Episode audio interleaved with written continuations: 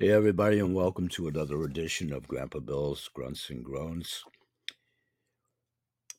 For now, Wednesday, August the 11th, or the 10th, excuse me.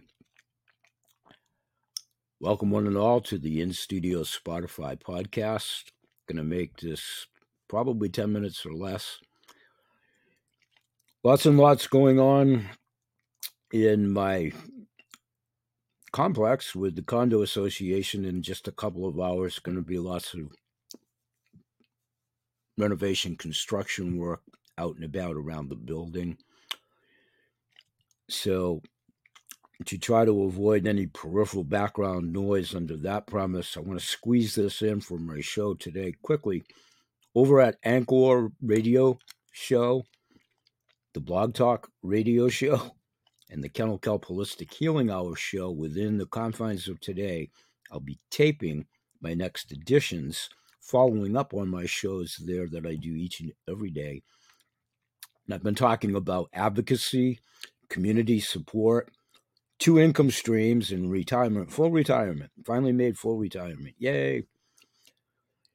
And my efforts on how I'm going to market both but I revisit something I've done for over 40 years in business, 25 of which was as a sole proprietor.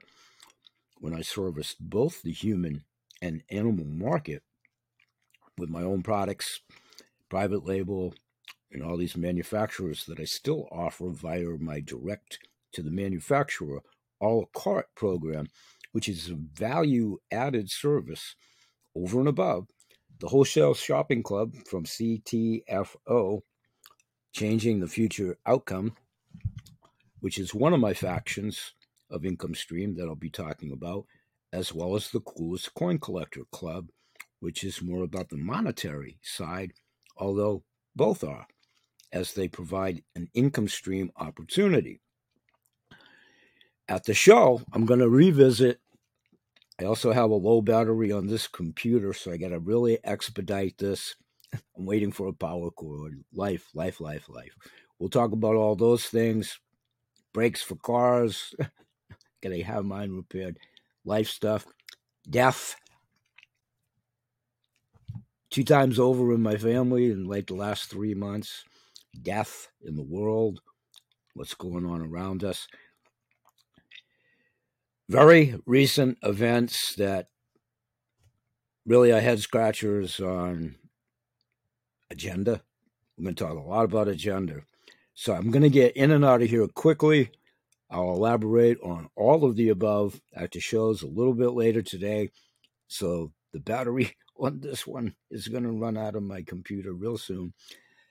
I'll still be broadcasting my shows via my backup computer, which has its own set of issues but we're going to get this done. That all plays to the central theme of a metaphor for my life. A winner never quits, and a quitter never wins. I'll see you guys over at the shows. Peace, everybody. Have a great day.